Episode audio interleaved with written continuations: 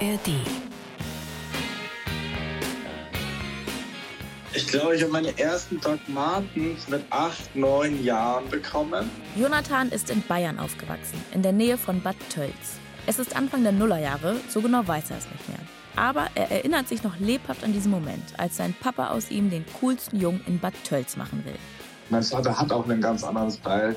Weil ich glaube, das wollte mir einfach so mitgeben, dass er sagt, okay, man kann auch in Bad Tölz anders sein und es ist okay. Der Vater kommt aus London und war dort früher in der Punk-Szene. Doc Martens waren damals cool in den 80er Jahren, Punk-Szene und er hat sie getragen und er wollte mir so ein cooles Geschenk machen an seinen Sohn. Jene Lederstiefel mit acht Schnürbandlöchern auf jeder Seite mit der markanten gelben Steppnaht. Hinten ist eine Lasche mit der Markierung Airwear. Die Rillensohle aus Gummi ist dick. Teenager tragen sie heute, sogar Kleinkinder. Aber damals, vor etwa 20 Jahren, ist ein Junge mit Stahlkappenboots noch eine ziemliche Ausnahmeerscheinung in Bad Tölz. Jonathan ist klar einem großen Trend voraus. Aber ich musste sie dann auch nicht mehr tragen. Er hat mich noch einmal gehalten, einmal hat er gesagt, you're gonna wear them, they're fucking cool. Aren't they really cool? Das ist Arthur Kruk von der Universität Leiden in den Niederlanden. It's a similar question uh, as why why do most people think Mona Lisa is beautiful? But because you could also wonder, is it really beautiful? Es ist übrigens gar nicht so weit hergeholt, Dr. Martens mit Mona Lisa zu vergleichen. Der Vergleich sitzt. Er ist sogar perfekt. Der Mona Lisa hat damals genau das symbolisiert, wofür die Docs heute stehen. Auf Italienisch heißt es sprezzatura, eine mühelose, lässige Art. Wie Mona Lisa sitzt, wie sie lächelt, ist sprezzatura. Vielleicht ahnt ihr das schon. Die akkurateste, moderne Übersetzung für den Begriff sprezzatura ist das Wort cool. Darum wird es in dieser Folge gehen, um die Frage, was ist so cool, so anziehend an diesen Schuhen? Warum haben sie Generationen, Musikgenres und Trends überdauert? The Who, The Clash und Nirvana haben sie getragen. Der deutsche Rapper Apache 207 trägt sie auch. Diese Liste ist sehr, sehr lang. Und ich kann euch jetzt schon sagen, die Antwort auf diese Fragen ist komplex. Und markiert eine große kulturelle Veränderung.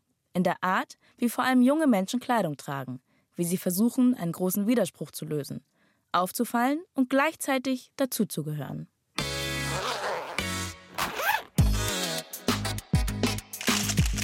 Iconic. Styles und ihre Geschichte. Der Mode-Podcast mit Aminata Belli. Und damit hallo und herzlich willkommen zu der ersten Folge Iconic. Wir wollen herausfinden, wie diese Arbeitsschuhe zu einem ikonischen Kleidungsstück werden konnten. In Großbritannien beginnt das Jahr 1979 mit dem kältesten Winter seit langem. Überall wird gestreikt. Arbeiterinnen und Arbeiter fordern bessere Löhne und legen zeitweise das öffentliche Leben lahm. In die Geschichte werden diese Monate als The Winter of Discontent eingehen, der Winter der Unzufriedenheit. Gavin Watson ist erst 14, erkennt aber diese Unzufriedenheit ganz gut. Ich bin in High Wycombe aufgewachsen. Es war ein unbedeutendes Städtchen in der Nähe von London. Hier lebte die Arbeiterklasse und das bedeutet viel Armut, viel Stress. What comes with working class Diese ganze Achterbahn, Wirtschaftskrisen, dann Booms, dann wieder Krisen, haben wir am eigenen Leib erfahren. Gavin Watson ist Fotograf. Seine Arbeiten werden später als eine der wichtigsten Chroniken der britischen Subkultur bezeichnet. Wichtig auch für die Mode der letzten Jahrzehnte und für die Erfolgsgeschichte von Doc Martens.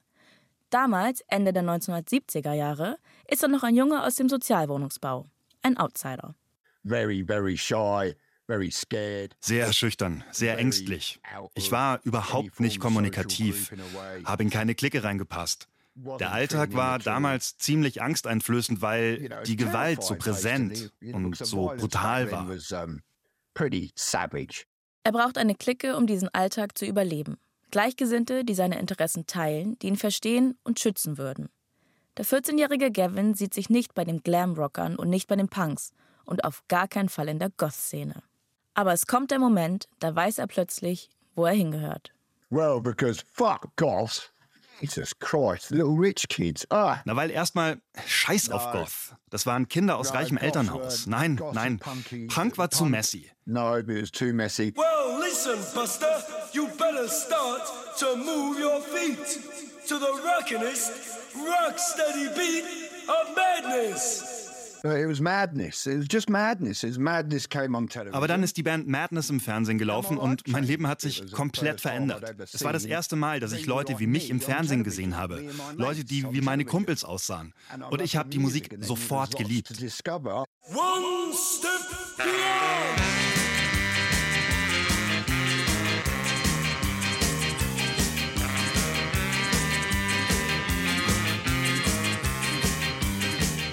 So klingt diese Musik. Eine Mischung aus Ska und Punk. Madness und das Label Two Tone sind damit im Zentrum eines großen Ska-Revivals.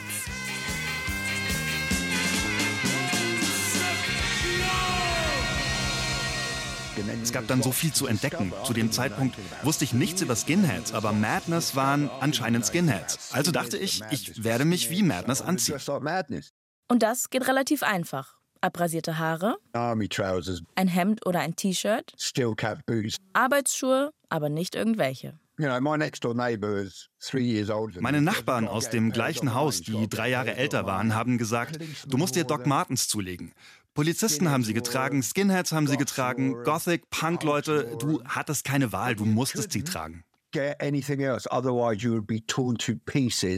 Also gibt Gavin alles für den richtigen Stil.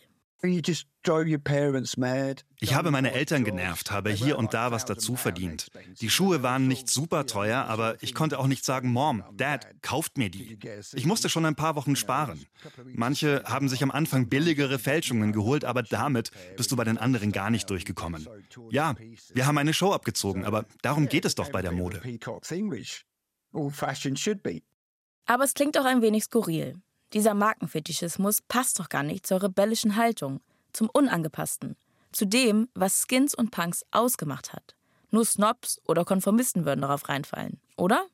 Die Wahrheit ist, Gavin Watson und seine Skinhead-Freunde haben penibel auf Labels und Marken geachtet. And again, it was a fashion. We're talking about fucking Levi and big corporations. Nur ging es natürlich nicht darum, dass die Sachen teuer sein müssen. Skinheads haben sie mit ihrer eigenen Bedeutung gefüllt. Kleidung war wichtig, enorm wichtig. Ich glaube, es sagt sehr viel über uns aus, wie wir überhaupt in Gruppen funktionieren und warum es uns nicht gleichgültig lässt, wenn wir gleiche Interessen teilen. Und das hat immer viele Ebenen, angefangen mit Oberflächlichkeiten. Ich mag die Kleidung, die du trägst, ich mag, wie es aussieht, bis zu der Frage, was verbindet mich tatsächlich mit anderen Menschen. Nichts verstärkt die Wirkung einer Gruppe, eines Kollektivs so stark wie ein klar erkennbarer Stil, eine Uniform. Wenn eine Skinheads-Gang auf der Straße unterwegs war, man, wenn du jung bist, fühlt sich das toll an. Davor war ich ja niemand, ein Verlierer. Und dann wurde ich Skinhead und das hat alles verändert.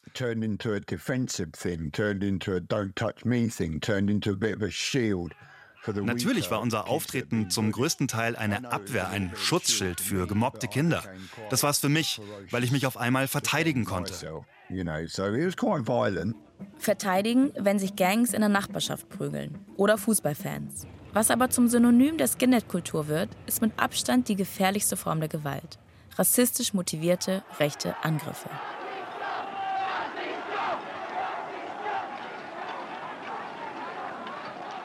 In den 80er Jahren sind die Skins medial präsent, angeblich erkennbar in den Schuhen und den Schnürsenkeln. Weiße Schnürsenkel bedeutet das, rote dies. Eine urbane Legende, der ungeschriebene Lace Color Code der Dogs.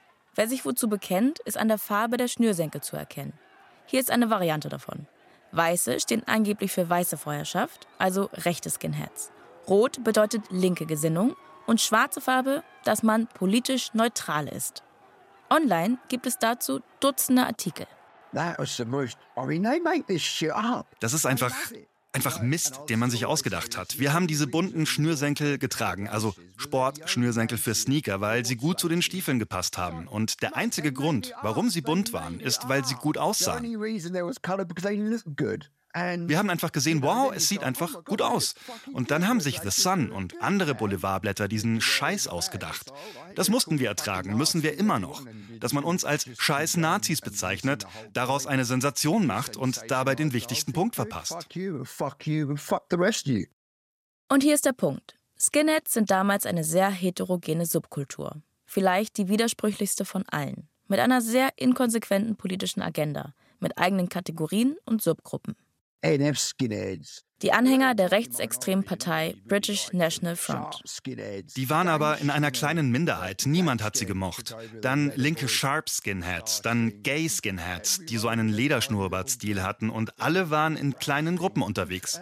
Dazu kamen noch Marcus Garvey Rasta-Typen und ich habe mich dann mit ihrer Geschichte beschäftigt bis in die 60er Jahre.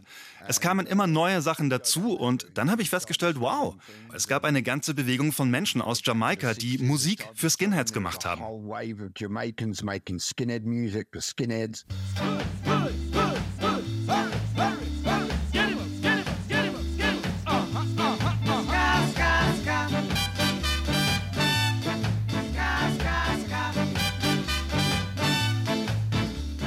Vielleicht überraschend, aber am Anfang der Skinhead-Bewegung in den 1960er Jahren stehen People of Color und weiße Arbeiterkinder.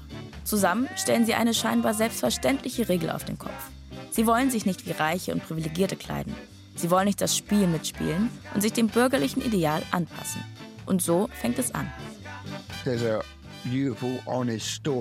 Es ist eine Geschichte über Mods und Menschen aus Jamaika, die zusammengekommen sind. Daraus ist diese einzigartige Szene entstanden. Vor Skinheads gibt es Mods. Das sind zwei Teenager aus einfachen Verhältnissen, dafür aber in gut sitzenden Anzügen. Der zweite Einfluss sind Root Boys aus Jamaika. Amerikanischer Jazz, Hollywood-Gangster, das ist ihr Stil. Was Skinheads unter Eleganz verstehen, ist aber viel strenger, puritanischer. Button-Down-Hemden, praktische Hosen mit Hosenträgern, auf Hochglanz polierte Doc Martens Lederschuhe. Es ist eine uralte Idee, sich simpel, aber akkurat zu kleiden, um Hektik und Schmutz des Arbeitsalltags zu entfliehen. Es war eine Reaktion. Wir werden uns unsere Klasse, die Working Class, auf die Fahnen schreiben. Und von den guten alten Zeiten träumen, als Arbeiter noch geschätzt wurden und Männer noch echte Männer sein durften. In diesem Punkt sind Skinheads sogar konservativer als ihre eigenen Eltern. Uh, Zum Teil ist es auch Nostalgie dieser Mythos einer einheitlich gleichgesinnten Schicht, diese Erzählung. In alten Arbeitervierteln standen alle füreinander, waren solidarisch. Kann sein oder auch nicht. Bestimmt ging es manchmal auch anders zu. Das betonte natürlich nur den schöneren Teil der Geschichte. Arthur Krug lehrt Kunstgeschichte in den Niederlanden und hat ein exzellentes Essay über Doc Martens und die Bedeutung der Klasse geschrieben. Er glaubt, ohne Skinheads wären Dr. Martens Boots nie so groß geworden. Die entdecken sie, machen sie populär und beeinflussen damit die anderen, zum Beispiel Punks. Vorher sind es einfache Arbeitsschuhe, getragen von Postangestellten und Fabrikarbeitern. Der Anfangspreis 2 Pfund pro Paar. Also es war auch ein Mittel, sich als Arbeiterschicht abzugrenzen. Zum Beispiel die Hippies, die arm aussehen wollten, aber in Wirklichkeit aus der Mittelschicht kamen. Das ist ein entscheidender Punkt, der sich bis heute durchzieht. Es gibt Menschen, die sich bewusst für Tiny Houses entscheiden. Sie sind aber natürlich in einer anderen Situation als jemand, der in einer kleinen Wohnung lebt, weil er sich nichts anderes leisten kann. Und trotzdem dominieren Hippies unser kollektives Bild der späten 1960er Jahre. Die gängigsten Assoziationen sind eben psychedelische Farben, Batik und Blumenmuster. Parallel dazu existiert aber eine Gegenbewegung, die die wahre antibürgerliche Haltung für sich beansprucht. Dafür müssen sich Skins nur an dem bedienen, was Hippies tragen. Und das Umkehren. Am liebsten ins krasse Gegenteil.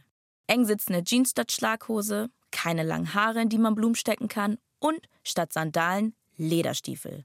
Bodenständig, billig und robust von den Materialien, ähm, also lange haltbar. Arbeitskleidung, die ich mir kaufe oder auch die der Arbeitgeber zur Verfügung stellt, eine Corporate Wear, die soll ja auch länger halten. Birgit Richard ist Professorin an der Goethe-Universität in Frankfurt und forscht über die Ästhetik der Jugendkulturen. Auch dazu, wie sie sich Teile der Arbeitsuniform aneignen. Jeans, Latzhosen oder eben Doc Martens Boots. Es ist ein kreativer Prozess und manchmal auch harte Arbeit. Ein klassisches Beispiel. Früher war es üblich, mit Jeans in die heiße Badewanne zu steigen, um sie enger zu machen. Bei Docs gab es sowas auch. In der Art. Es gab da immer so ein paar Tricks, wie man die sich eintragen konnte. Damenbinden war damals der, der heiße Tipp. dass man die da reinklebt und äh, dann scheuert er halt das durch und nicht die eigene Ferse. Der Grund, warum sich Doc Martens trotz dieser Qualen durchsetzen können, ist einfach. Lange Zeit sind es wahrscheinlich die bequemsten Schuhe auf dem Markt. In der Schuhindustrie vor dem Zweiten Weltkrieg sind Gummisohlen noch nicht so sehr verbreitet. Die Sohlen sind oft hart, schwer und dick. Die Technologie von Dr. Martens ist innovativ. Eine Kautschuksohle mit Luftkammern, die wie ein Stoßdämpfer wirkt. Und Fun Fact: diese Technologie stammt aus Bayern. Es gab tatsächlich einen Dr. Martens, genauer Klaus Mertens, ein Arzt in der Wehrmacht. Kurz nach dem Ende des Zweiten Weltkriegs recycelt er Gummireste der Luftwaffe und macht Sohlen daraus. Die Lizenz verkauft er später an die britische Firma Griggs. Und die entwickelt 1960 den Klassiker, den Acht-Loch-Stiefel mit gelben Nähten an der Sohle. Vorher hatte ich schon diese Bundeswehr-Springerstiefel, aber die waren eben einfach nicht eng anliegend, weil die oben eben noch so eine Wulst hatten, also sie sahen relativ klobig aus, während natürlich die Doc Martens sich so schnüren lassen, dass die sehr eng am Fuß, also am, am Bein sitzen, an der Wade. Heute ist es eben normal, dass man eben Springerstiefel oder diese hohen Schuhe trägt. Auch für eine Frau ist es normal, also aber in den 80er Jahren war das eben nicht unbedingt normal.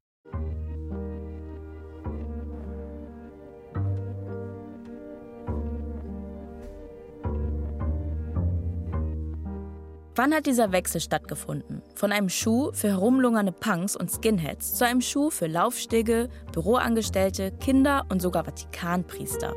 Laut Birgit Richard ist es kein zufälliger Prozess, dass Kleidung, die gegen bürgerliche Normen verstößt, respektabel wird. Das folgt einem typischen Ablauf, einer Regel. Ich beschäftige mich ja schon sehr lange mit Jugendkulturen und deren Entwicklung und in den 80er Jahren, also da gibt es ja ein wunderbares Buch von Dick Heptich, Ganz schmal, es sind nur rund 150 Seiten. Sie sind aber sehr wichtig für den damals jungen Zweig der Sozialwissenschaften, Cultural Studies. Yeah, that one. Dick Haptich's famous book on subcultures. Ja, genau. Das ist also da immer noch unangefochten das Buch zur Analyse von Punk. Und von Hipsters oder Teddyboys. Oder von anderen britischen Subkulturen nach dem Zweiten Weltkrieg. Als der Soziologe Dick Haptich das Buch 1979 publiziert, ist es ein neuer, frischer Blick auf die Bedeutung der Mode und auf ihre Mechanismen. Und hier die Regel. Haptich behauptet, jeder auffällige Stil wird irgendwann unausweichlich konventionell. Also im Grunde genommen irgendwas brodelt im Untergrund, dann werden Medien und Erziehungsberechtigte aller Art LehrerInnen, die Eltern darauf aufmerksam und denken, oh, was ist das denn? Eben, da müssen wir was gegen unternehmen. Dann gibt es und die Medien natürlich, dann gibt es die sogenannten Moral Panics, sagt äh, die Captich ja. Und irgendwann werden die dann wieder eingegliedert. Sie, also die Rebellen. Aus Hippies werden Yuppies. Punks heiraten. Das Thema ist Ende der 1970er Jahre in Großbritannien übrigens richtig beliebt.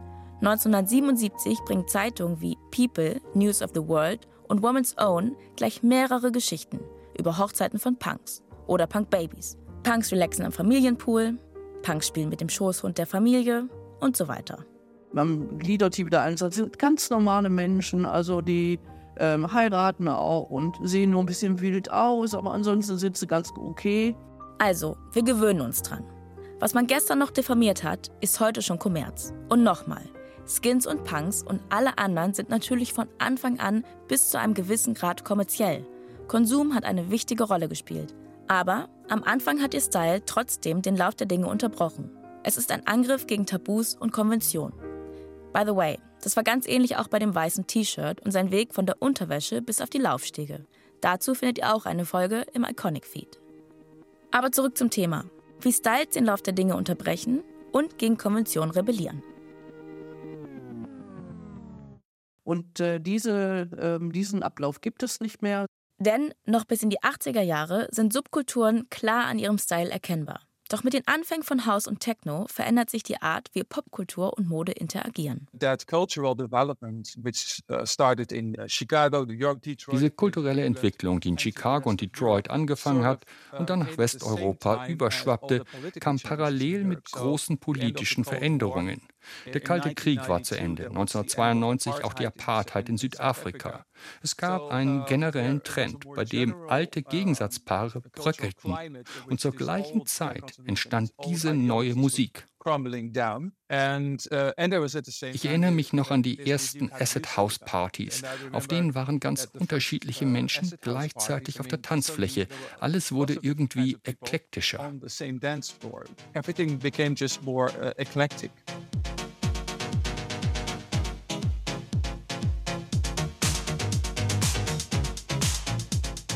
Nicht nur auf der Tanzfläche, auch im Fernsehen, Magazin und im Internet. Man muss nicht mehr ein Teil einer Clique sein, um bestimmte Kleidung anzuziehen.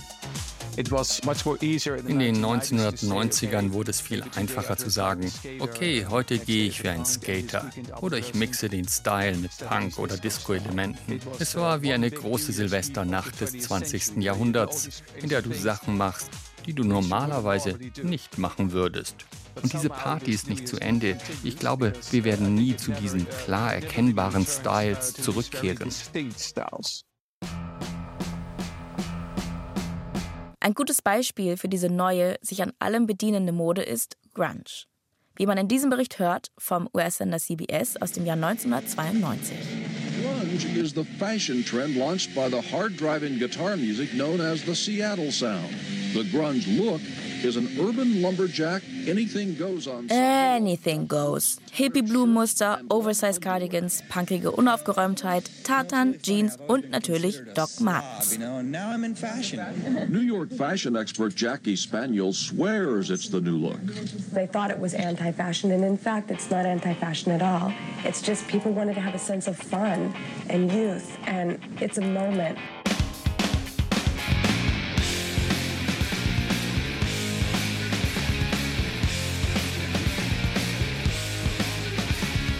Grunge verkörpert die Idealvorstellung von Jugend und Rebellion.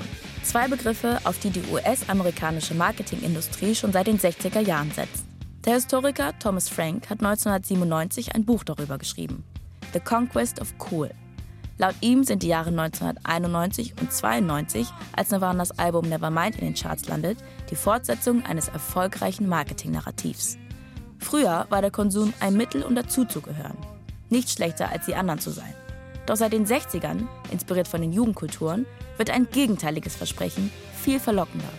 Produkte sollen uns einzigartig machen. Eben nicht wie die Masse, sondern individuell. Cool.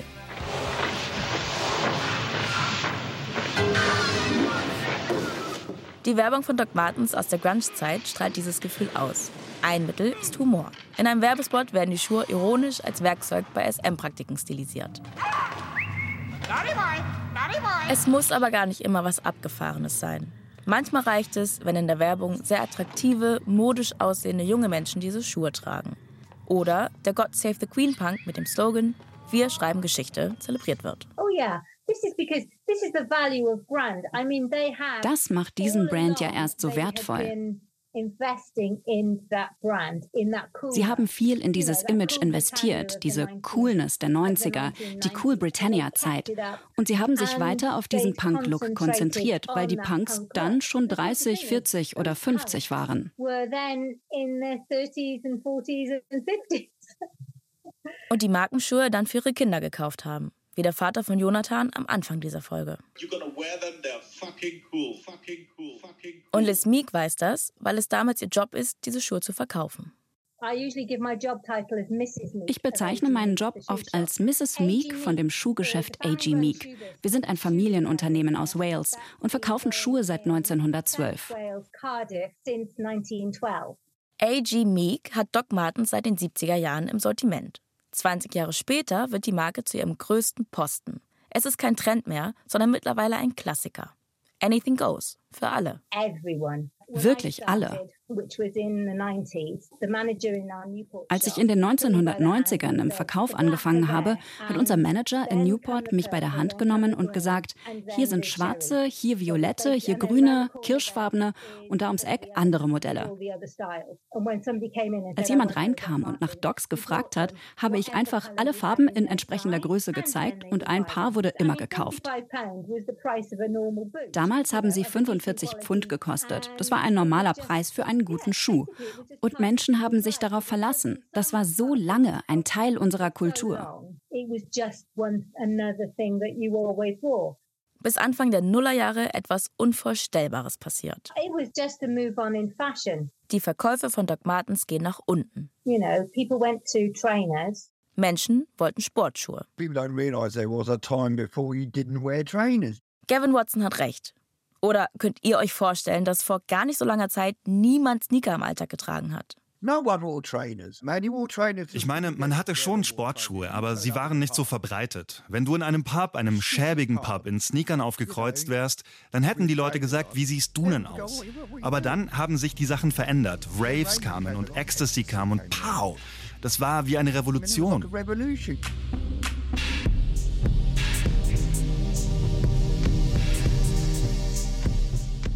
Anfang der Nullerjahre schließt die Firma Dr. Martens fünf Fabriken in England und verlagert ihre Produktion nach China und Thailand, um eine Insolvenz abzuwenden. 1000 Fabrikarbeiterinnen und Arbeiter verlieren ihren Job. Zu diesem Zeitpunkt trägt Gavin Watson schon lange keine Docs mehr. Anfang der 90er legt er seine Skinhead-Uniform ab und geht Raven. Was ihm aus seiner Skinhead-Jugend Ende der 1970er bleibt, sind Fotos. Viele Fotos, intime und lebendige, Teenies bei ihrem Streifzug durch London, beim Comics lesen, sich selbst Tattoos stechen, bei ihrem ersten Kuss. Manche Bilder sind Nahaufnahmen von Kleidung und Schuhen. 1994 werden sie als Buch veröffentlicht, unter dem kurzen Titel Skins. In kleiner Auflage auf dem billigsten Papier gedruckt. Für einen engen Kreis der Eingeweihten bestimmt. Seine Kamera und seine Freundschaften sind bis dahin die wichtigsten Sachen in Gavins Leben. Doch langsam entfernt er sich von beiden. Yeah, well, you know, I wanted to be a photographer and like, then I became an actor and I became an astrologer. Ich wollte Fotograf sein. Dann habe ich mich als Schauspieler ausprobiert und als Astrologe. Astrologe? Aber wie soll ich sagen, die Sterne sind nicht auf seiner Seite. Ich hatte viele Probleme. Ich habe zu viel getrunken und war in einer Beziehung, die mir nicht gut getan hat. Besser wäre ich früher gegangen, weil dann ist alles in sich zusammengebrochen. So bin ich totunglücklich auf der Straße gelandet. Was Gavin Watson an diesem Zeitpunkt noch nicht weiß, bald werden große Firmen der Modeindustrie auf seine Fotos aufmerksam. Auch Dr. Martens. So there's me also da bin ich. Ich lebe von Sozialhilfe und weiß gar nicht, dass dieses Buch um die Welt geht. Ich habe gedacht, ich habe versagt. Ich bin obdachlos. Ich habe gute Chancen, im Knast zu landen. Nicht mal meine Kamera habe ich noch. Schlimmer kann es nicht werden. Und währenddessen versucht so ein neues Magazin, Weiß, mich zu finden. Sie rufen überall an. Ich hatte keine Ahnung, wer das war. Mir ging es damals auch psychisch nicht gut. Ich wollte clean werden, weg vom Alkohol und Gras. Aber sie haben es geschafft. Sie haben mich endlich erreicht. Das Magazin Weiß will eine popkulturelle Plattform mit einer bestimmten Anmutung sein. Dieselbe, die Gavins Fotos ausstrahlen. Sie wollen ihn als Fotografen, geben ihm einen Job. Und dann passiert noch etwas. Das, was Gavins Arbeit endgültig verewigt.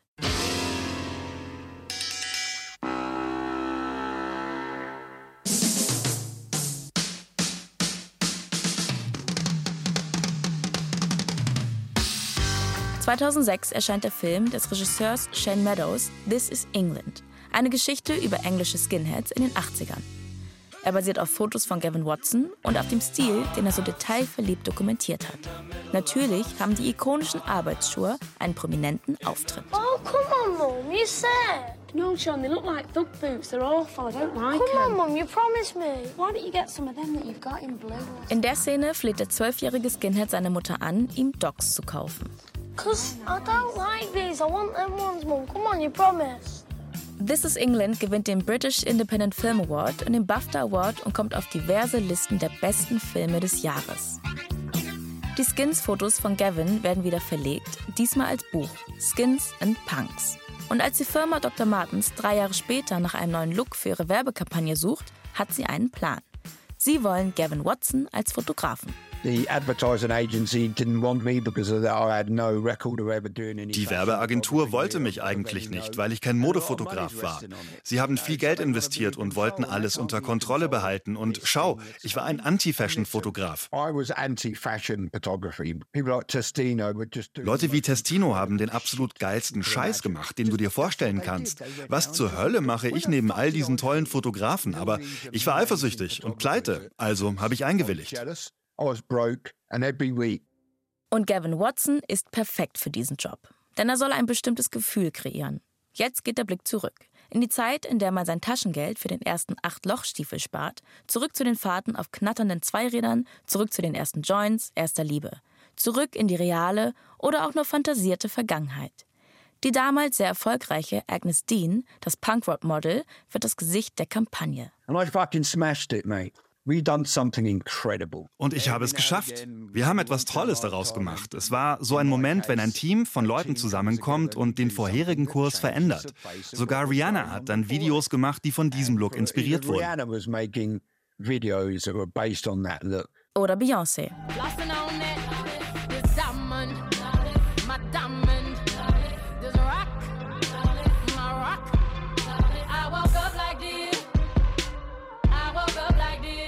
Und auch Miley Cyrus trägt Docs im Wrecking Ball Video. Don't you ever say I just walked away. I will always want you. Der Werbeslogan dieser Kampagne war Also, einmal und für immer. Eine Marke für die Lebenszeit. Ein Konsumartikel, der verspricht, dass es nicht darum geht, immer mehr zu konsumieren. Mein Name ist Darren McCoy. Ich bin der Creative Director bei Doc Martens. Davor war ich im Product- und Merchandising-Team und jetzt leite ich das Design-Team. Darren McCoy sagt, First and Forever war ein wichtiger Moment in der Erfolgsgeschichte des Unternehmens und ihrer Markenstrategie. Wichtig, weil wir angefangen haben, Sachen ein bisschen anders zu machen. Die Fotos, das Styling, Nostalgie spielt dabei eine wichtige Rolle. Aber worum es vor allem geht, ist eine emotionale Verbindung zum Produkt und wie du deine Geschichte dadurch erzählst. Jeder kann er oder sie selbst sein mit unserem Produkt. Oder, wenn wir das ein bisschen kritischer formulieren wollen, Doc Martens Boots sind natürlich nicht einfach eine praktische und funktionale Ware. Wie alle Kleidungsstücke besitzen diese Schuhe eine eigene kulturelle Biografie, ein eigenes soziales Leben. Und in diesem Fall sind sie Teil eines subkulturellen Kapitals. Das, was wir mit diesem Produkt verbinden, Arbeiterklasse, Persönlichkeit, Punk, queere Sichtbarkeit, ist mittlerweile ein Teil des Produkts und damit käuflich. Für alle, die das Produkt tragen wollen. Darren McCoy nennt das Authenticity. Everyone can be themselves um, within a pair of Dr. Martens. Aber egal, ob wir das Coolness oder Authentizität nennen. Es macht die Produkte, die wir kaufen, für das Unternehmen wertvoller. Das ist sehr wichtig. Als Business haben wir eine Reihe von Kernwerten, die wir durch unsere Produkte ausdrücken. Das ist wichtig, weil es das Unternehmen langlebig macht. Mittlerweile spielt das Unternehmen auch in einer ganz anderen wirtschaftlichen Liga. Seit 2014 gehört es dem Finanzinvestor Permira, also einer Kapitalbeteiligungsgesellschaft. Sie kauft die Firma für 380 Millionen Euro. So kann Dr. Martens global expandieren. Unfortunately, and then they went full Leider sind sie volle Kanne Corporate geworden, wurden von einem Giganten geschluckt, produzieren alle möglichen Produkte und schmeißen uns jetzt auch noch Sandalen nach. Sandalen! Sie schreiben Bücher und versuchen, jede Subkultur, die nur existiert hat, da reinzupressen. Tun so, als hätten Hippies auch diese Schuhe getragen. Nein, zum Teufel, haben sie nicht. Der einzige Grund, warum Skinheads sie getragen haben, ist, weil Hippies es nicht getan hätten. Es gibt jetzt nicht nur mehr Produkte und mehr Geschäfte, noch etwas hat sich bei Dr. Martens seither konstant verändert. Der Preis.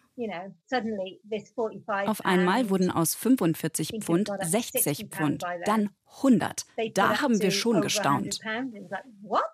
Und der Preis ist gestiegen und gestiegen und gestiegen. 120 Pounds, 140 Pounds. Liz Meek aus Wales verkauft die Schuhe weiter. Doch im Sommer 2019 bekommt sie eine E-Mail. Sie ist von Dr. Martens. Es hieß, am so und so vielten werden wir die Lieferung stoppen, weil Ihre Kunden und unsere Kunden nicht mehr übereinstimmen. Oh. Wie Liz Meek vermutet, passiert das in erster Linie, weil Dr. Martens zu einem anderen Businessmodell gewechselt ist, dem Direktverkauf an Kunden und Kundinnen in ihren eigenen Läden. And it was really quite gutting and upsetting. Es war niederschmetternd und ich war auch ein bisschen sauer. Im Prinzip wollten sie ihr Geschäft und die Preispolitik kontrollieren. Aber diese komische Erklärung. Wir haben immer noch Kunden, die fragen, habt ihr Dr. Martens? Nein, haben wir nicht. Wie? Aber ihr hattet die doch immer.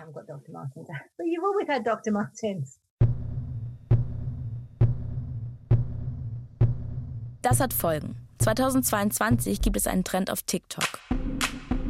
Die Gen Z hat auch kein Geld mehr für die ikonischen 1460 Stiefel, die übrigens so heißen, weil sie am 1.4.1960 vorgestellt wurden. Userinnen und User zeigen billigere Kopien des Markenstiefels und malen die Nähte einfach selbst gelb an. Damit die Imitate wie die Originale aussehen. Wir haben auch den Creative Director von Dr. Martens, Darren McCoy, auf die hohen Preise angesprochen. Ich meine, wir sehen diese Schuhe als eine Investition. Sie fragen nach einem Preis, aber ich würde mich auf Design konzentrieren. Und ich meine, das ist eine freie Wahl der Konsumenten, oder? Kunden entscheiden selbst, was sie wollen und wofür sie ihr Geld ausgeben. Die Marke steht schon lange nicht mehr für den Spirit der Underdogs und Subkulturen. Auch wenn das ikonische Design der Stiefel diese Gruppen immer noch anspricht. Wer sich das teure Original heute noch leistet, identifiziert sich sicher nicht mehr mit den Arbeitern und Arbeiterinnen, mit denen, die die Schuhe jetzt herstellen. Mittlerweile werden diese Schuhe von Menschen hergestellt, die sie sich wahrscheinlich gar nicht leisten können. Uh, Für die Menschen im Westen, die das uh, eben können. Eine Frage hat uns in dieser Folge umgetrieben. Was macht die Coolness bestimmter Kleidungsstücke aus? Die Suche nach diesem Rezept, dieser Antwort, ist eine der treibenden Kräfte der Modegeschichte. Es gibt zwei Arten von Cool. Die erste Art verändert sich ständig, folgt den Trends und bringt uns dazu, immer neue Produkte zu kaufen. Viele Menschen tragen heute Doc Martens und finden sie cool, weil sie im Trend sind. Aber dazu wäre es nie gekommen, gäbe es nicht die zweite Art von Coolness. Menschen, die abseits der Modezyklen sind und trotzdem ganz genau wissen, wie politisch und wichtig Kleidung ist. Diese zweite Art erfordert eine wirkliche Überzeugung und innere Coolness. Denn da kann es passieren, dass dein Stil missverstanden wird oder aus der Zeit fällt. Gavin Watson sagt, im Prinzip geht es immer um die Wahl zwischen beiden. Er und seine Freunde hatten ihre eigene Auslegung von Sprezzatura. Wir wussten genau, was wir wollten. Ein Skinhead zu sein war eine sichere Bank, weil wir keine Trends mitmachen mussten. Wir mussten keine komischen Schnöselklamotten kaufen. Wir haben es geschafft, cool auszusehen, während alle anderen alles Mögliche durchprobiert haben. Und es ist immer noch so. Wenn ich mir die Fotos von damals angucke, dann denke ich, ja, das war ein cooler Style. Gavin Watson arbeitet nicht mehr für Doc Martens. Seine Fotos werden als Prinz von bekannten Modefirmen verwendet, unter anderem Fred Perry und Diesel. Als ein ehemaliger Skinhead aus der Arbeiterklasse weiß er ganz genau, seine Erfolgsgeschichte ist eine Ausnahme und nicht die Regel. Ich bin nicht gut in Finanzen, nicht gut mit Geschäften, also bin ich raus. Aber für ein Arbeiterkind bin ich natürlich sehr privilegiert. Leute wie ich verdienen ihr Geld als Sicherheitspersonal oder als Busfahrer. Das war nicht schlecht. Ich hatte meine Zeit. Er mag es, wenn jemand die Boots auf der Straße trägt, sagt Gavin. Aber nur wegen einer schönen Erinnerung an die Zeit, als seine Kleidung ihm einen Schutz geboten hat. In mehrfacher Hinsicht. Das ist heute anders. Als ich angefangen habe, für Doc Martens zu arbeiten, haben sie mich in ihr Lager geführt und gesagt, nimm dir alles, was du magst. Und ich meinte nur, wo wart ihr vor 30 Jahren? Ich habe sie zehn Jahre lang getragen. Ein 20-jähriges Ich wäre damals aus dem Häuschen gewesen. Wirklich? Ich darf alles nehmen? Auch für meine Kumpels? Aber mal wieder war ich in einer Situation, wo das Timing einfach falsch war. Weil ich habe mich verändert. Ich mag sie nicht mehr. Das war Iconic mit mir, Aminata Belli. Wir danken für dieses Gespräch mit uns Jonathan, Gavin Watson, Birgit Richard, Arthur Krug, Liz Meek und Darren McCoy. Alle Bücher und Artikel, um die es in dieser Folge ging, findet ihr in den Show Notes.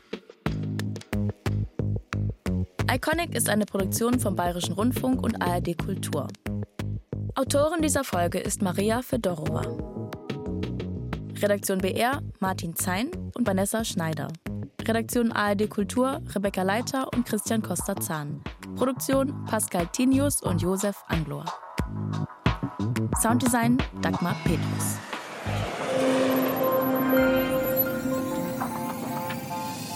In Radio Wissen ist der Name Programm. Wir breiten die ganze Welt des Wissens vor euch aus. Immer gut recherchiert, spannend erzählt und hochwertig produziert. Für alle ist etwas dabei, für Geschichtefans, Leute, die sich für Psychologie und Philosophie interessieren, für Kultur- und Literaturliebhaber und für den Deep Dive in Natur und Technik. Wir verraten, mit welchen Methoden der innere Schweinehund zu besiegen ist, wie sich Picasso immer wieder neu erfunden hat oder wie der Marshallplan umgesetzt wurde. Aber auch, ob man kreatives Schreiben lernen kann und welche Spinnen bissig sind. Das und noch viel mehr in Radio Wissen. Alle neuen Folgen findet ihr in der App der ARD Audiothek.